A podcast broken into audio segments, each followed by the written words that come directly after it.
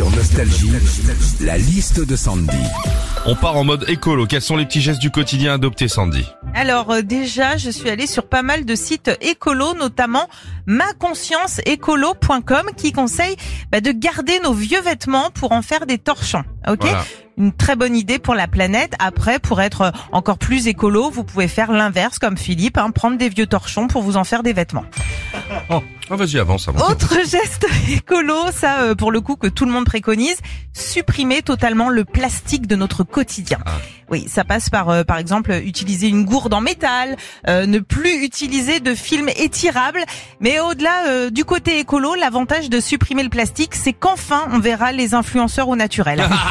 Et puis euh, dernier petit geste écolo pour euh, limiter le gaspillage, Philippe, réutiliser son eau de cuisson. Ouais, l'eau de certains aliments cuits à l'eau peuvent ensuite servir bah, soit de désherbant, de nettoyant carrelage ou même de traitement capillaire.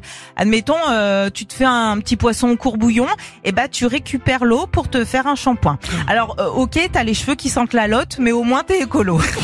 Retrouvez Philippe et Sandy, 6h-9h sur Nostalgie.